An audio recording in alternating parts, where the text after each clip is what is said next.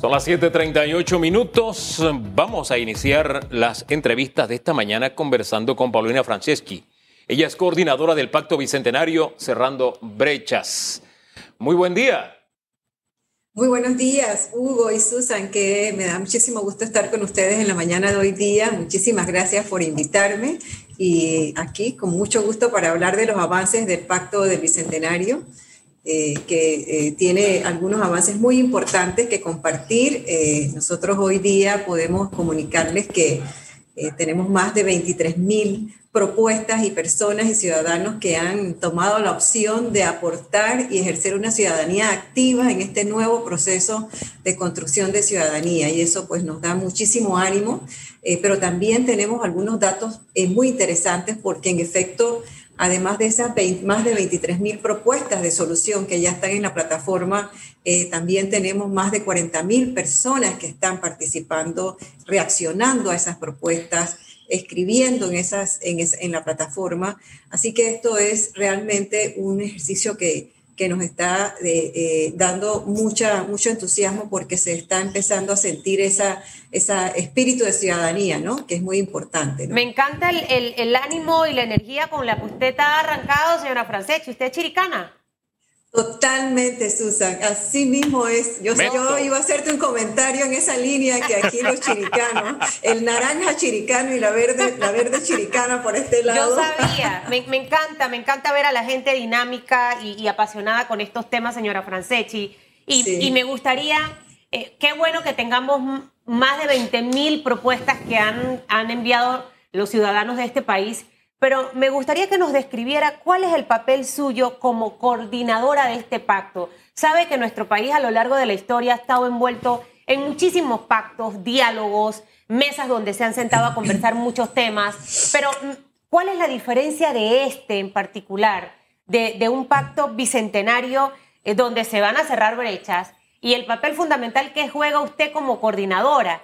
Son reuniones paralelas, de cuánto tiempo, tienen que llevar propuestas, hay una rendición de cuentas. Hábleme rápidamente de esa estructura para que el panameño pueda conectarse con este tema tan importante para nuestro país.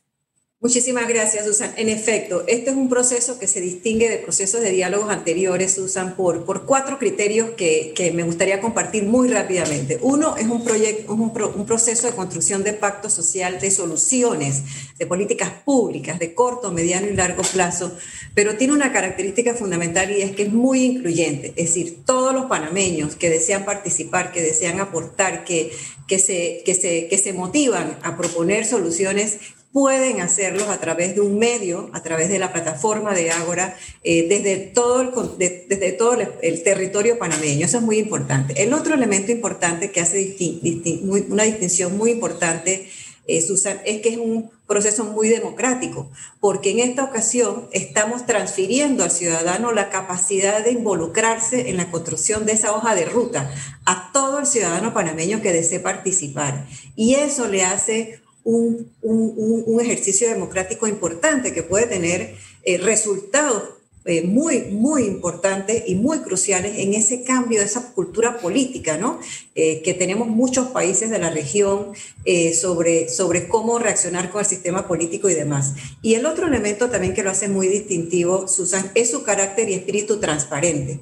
Nuevamente, a través del ejercicio del uso del medio de la tecnología, todos nosotros vamos a poder estar viendo en tiempo real las propuestas, eh, los énfasis, las, tendencias de esto. Vamos a estar viendo también lo que pasa en las provincias, cómo están respondiendo las provincias en este ejercicio de intentar cerrar estas brechas. Entonces es muy importante esos, factores como diferenciadores de este pacto bicentenario. Mira, mi tarea es exactamente coordinar, coordinar todos los aspectos que tienen que ver desde lo estratégico, lo comunicacional, eh, lo representativo y animar, entusiasmar, darle confianza al proceso, darle legitimidad al proceso, así como también eh, de la mano eh, del Consejo Consultivo, que es un ente de gobernanza que también eh, tiene muchas personas que le damos al proceso esa confianza porque todos somos profesionales, independientes, conectados mucho con el problema del desarrollo y muy comprometidos con, con el país y con, con, su futuro, ¿no? Entonces nuestra tarea es esa y mi tarea en particular es simplemente liderar coordinar y, avanzar en este ejercicio del proceso del diálogo. Una tarea nada sencilla en un país tan singular como el nuestro, donde no cada cabeza es un mundo. Es que cada cabeza tiene una solución y la solución perfecta para todos los problemas. Este, sin embargo, hay algo que a mí me agrada de, este, de esta convocatoria. Eh, yo creo que a veces las soluciones a los problemas más complejos vienen de las mentes más sencillas porque encarnan una gran sabiduría. Ahorita que usted decía chiricana, me acordé que desayuné mono envijado. Que algo chiricanísimo es el mono envijado. Exacto. Eh, y mi abuela, eh, los días viernes nos íbamos al mercado público de San Felipe a comprar vijao, a comprar maíz, etcétera, para hacer mm, tamales. Nosotros vendíamos tamales. Y un día había tal tranque ahí en ese mercado de San Felipe que mi abuela dijo, esto solamente tiene dos soluciones, el tranque. O que metan los carros por debajo o que los pasen por arriba. Y al final, el tiempo le dio la razón a una mujer que ni siquiera sabía escribir su nombre. Ahora, el punto es, esta diferencia que hasta ahora tiene este sello de consulta amplia que pone la pirámide como debe ser, la parte amplia abajo, ¿verdad? ¿En qué medida va a tomar en serio las recomendaciones de la ciudadanía?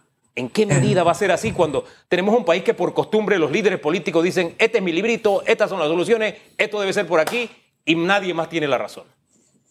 Excelente, excelente, Hugo, excelente porque me permites hacer una reflexión que yo creo que es muy, muy, muy crítica para, para, para responder a tu, a tu interrogante. Mira, yo, sin duda alguna, parte del éxito del proceso de, cualquier proceso de diálogo es que, en efecto, esto, el, sistema político tiene que encontrar en esto eh, una oportunidad también y tiene que mirar estos procesos eh, muy de cerca. ¿Y, ¿Y por qué te digo eso? Porque nosotros tenemos actualmente en el país una gran brecha entre el ciudadano y el sistema político. Eso lo arrojan y lo dicen los estudios de Latinobarómetro, cuando nos dicen que el 86% de, de los consultados en este país no confían en el sistema político. Entonces, este ejercicio de proceso de construcción del, del, bicentenario es una oportunidad para que el sistema político recupere alguna legitimidad alrededor de las aspiraciones ciudadanas. Y creo que eso e, esa es la oportunidad que tiene que ver el sistema político en este proceso, porque si no la brecha va a ser mayor y la brecha puede implicar que el sistema político como tal se acabe de legitimar. Entonces creo que esto es una reflexión que gracias que me permites hacerla en esta mañana, eh, porque es uno de los aspectos que queremos empezar a, comunicar, porque el sistema político tiene que conectarse, eh, tiene que ponerse a tono en este proceso, porque son más de 20 mil y seguramente vamos a terminar con más de 30 mil ciudadanos que se tomaron el tiempo de, comprometerse a, poner una propuesta para resolver un problema. Que como bien tú dices, sí, hay una sabiduría colectiva, ¿no? Exactamente. Entonces yo creo que esto es un mensaje importante al sistema político, ¿no? El mensaje tiene que realizar que esta es una oportunidad para recuperar algo de legitimidad con el ciudadano, que ya está mostrando prácticas distintas, porque se está involucrando en este ejercicio. E, en esa, en esa línea, y estableciendo que los vasos comunicantes entre el universo de los políticos, dirigentes y la gente son muy pocos, me voy a las cifras específicas. Usted dijo más de 23 mil propuestas, son 23 mil 403 propuestas específicamente. Y me llama la atención que propuestas ciudadanas son 22.251. Mire ese universo de propuestas versus 93 que provienen del mundo político. 22 mil y tantas versus 93. Ahí no hay sino un inmenso abismo de distancia entre los políticos versus los ciudadanos, doña Paulina. Excelente. Excelente, así mismo es, Hugo. Esa es la magnitud del, desafío que tenemos para, eh, hacer cambios importantes en la cultura política de nuestra sociedad. Entonces, eso, eso me parece que es la mejor manera de mostrar esa brecha, ¿no? Eh, que técnicamente es desconfianza. Bueno, ahí, ahí está la brecha. El, el sistema político tiene que empezar a reflexionar sobre esto porque en efecto, eh, no conectarse con las aspiraciones de las personas, no involucrarse en este ejercicio, eh, puede tener consecuencias para el sistema político democrático, que creo que es la reflexión que tenemos que tener entre todos los panameños, ¿no? O sea, ¿dónde nos vamos a ubicar? ¿Vamos a realmente hacer los cambios de esa cultura política que necesita la democracia? Bueno, aquí el ciudadano está mostrando que está dispuesto a ser un ciudadano activo. Exactamente, está dispuesto a, hacer a ejercer una ciudadanía activa, porque si tú tienes ya, seguramente vamos a traspasar 30 mil propuestas. Eso es muy fuerte, es un dato muy fuerte de una sociedad que no tenía experiencia participar en esto. El ciudadano está mostrando capacidad de irse a la acera de esa ciudadanía activa. Entonces el, sistema político tiene que realmente eh, reflexionar, eh, porque realmente eh, está en juego, ¿no? El recuperar o no recuperar ese pequeño 10% de legitimidad o mejorarlo o acabarlo de, eh, de, perder esto en, en, el sistema político, con lo cual perderíamos todo, porque eh, si perdemos el sistema democrático, si perdemos el sistema político, pues va a perder todo el país. Entonces yo creo que estamos en una coyuntura muy fuerte, muy interesante y que este ejercicio, con la confianza que el ciudadano está ya mostrando en el ejercicio, eh, es, es, es, para reflexionarlo desde el sistema político. Es una enfermedad que ya había presentado sus primeros síntomas hace muchos años. Así es. Analistas políticos en esta misma mesa, eh, a lo largo de los últimos seis años que tiene este programa, hablaban de esa desconexión entre los partidos políticos y la población. Hoy en día estamos, al menos para mí, en cuidados intensivos. Eh, porque nadie cree en ningún partido político, señora Franceschi. Mi pregunta es, de lo que han avanzado ustedes hasta ahora, ¿sienten que eh, la política panameña representada por los partidos políticos reconoce que esto es parte del problema? Uno, porque si no lo reconocen es por gusto, porque al final no vamos a lograr cambios significativos. Y lo segundo es cómo podemos los panameños ir midiendo que realmente está siendo provechoso este, este diálogo, eh, con las diferencias que usted nos acaba de mencionar esta mañana. O sea, ¿cómo, ¿cómo nos vamos a dar cuenta que en realidad vamos a ver cambios significativos, ya sea en el tema de constitución y en otros temas que de una manera u otra impactan la vida de ese que hoy trabaja manejando un taxi, vendiendo verduras o un profesional?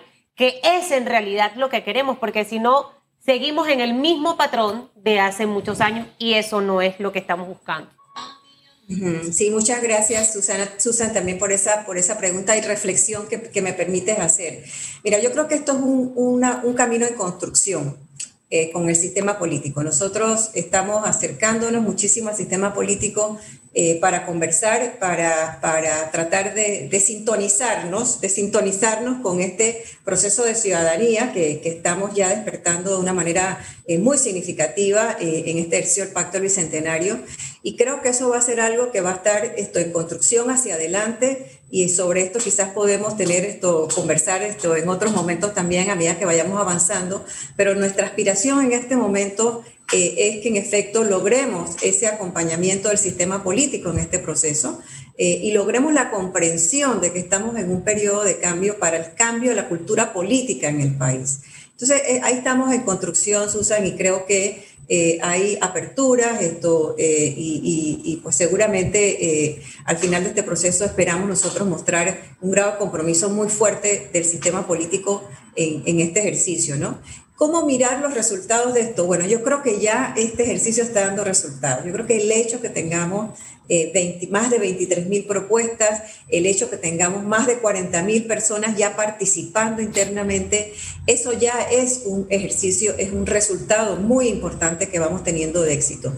Nos, nos tenemos que seguir mostrando eh, resultados concretos, por ejemplo, acciones concretas, eh, soluciones de problemas concretos. Y esto va a ser posible una vez toda la información que está en el sistema de Ágora pase a las mesas de diálogo, pase a las mesas de consenso y también eh, podamos trasladar las propuestas de corto plazo a los territorios, a las provincias, para que empiecen a funcionar, empiece a entrar en, en la planificación del presupuesto local y a partir de ahí tratar de ir resolviendo. Así que este proceso tiene muchas aristas que lo que está detrás, esta democracia participativa, esta planificación del desarrollo, eh, esta ciudadanía activa, eh, todos van a ser productos que vamos a ir eh, tomando conciencia a lo largo del proceso hasta el mes de noviembre, en donde estaremos esto, cerrando esto. Pero la expectativa es que esto sea una, una plataforma, un proceso eh, para hacer ese intento de cambio, cultura, de cambio de cultura política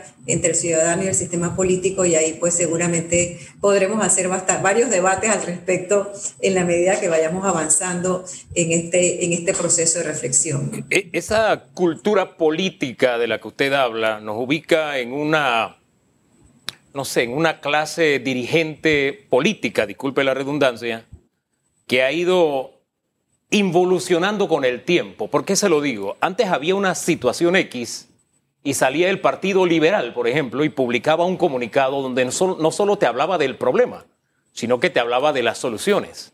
Te decía de las cosas que estaban haciendo, se estaban haciendo bien como país, pero las cosas en que como país podíamos mejorar. Esa era una constante entre los políticos. Ya eso no existe. Ahora los políticos, cuando están, no están en el poder, solo tienen el dedo acusador. No hay nada en el camino para construir, solo para destruir. Y me parece que han perdido la práctica de aportar. Se lo digo porque he sacado aquí la, el balance y por cada 239 propuestas ciudadanas, ojo, por cada 239 propuestas ciudadanas hay una que proviene de los partidos políticos. Eso no deja de sorprenderme ese desbalance. 239 versus una. Ahora, no solamente esa, ese desbalance, quiero que me conteste sí o no, porque la, respuesta que me dio fue bien amplia. Esa, ese esfuerzo de ese 239 versus 1 se va a respetar en este diálogo? Sí, se, tiene que respetar, Hugo, se tiene que respetar. Y le voy a comentar por qué. Porque eso ya va legitimando la, la propuesta de solución. Así que ese, es parte de ese ejercicio de ciudadanía activa que queremos que emerja de este proceso de, ciudadanía que, significa este proceso del Pacto del Bicentenario.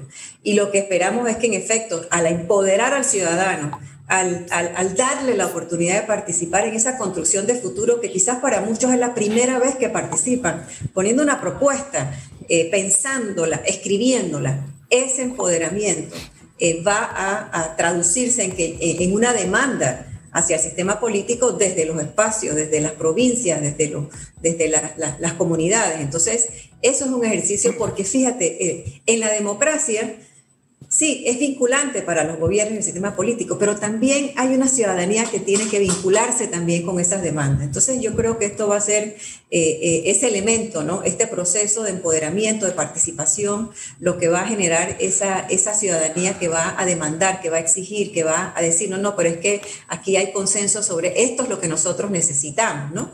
Entonces eso va a ser un proceso que vamos a tener que observarlo eh, eh, con ustedes muy de cerca eh, a lo largo del proceso para ir viendo si logramos ese cambio de prácticas, ese cambio de ejercicio ciudadano, que, es la apuesta de esto. Tiene que regresar. hacernos rendición de cuentas aquí. Así que muchísimas gracias por haber estado con nosotros esta mañana.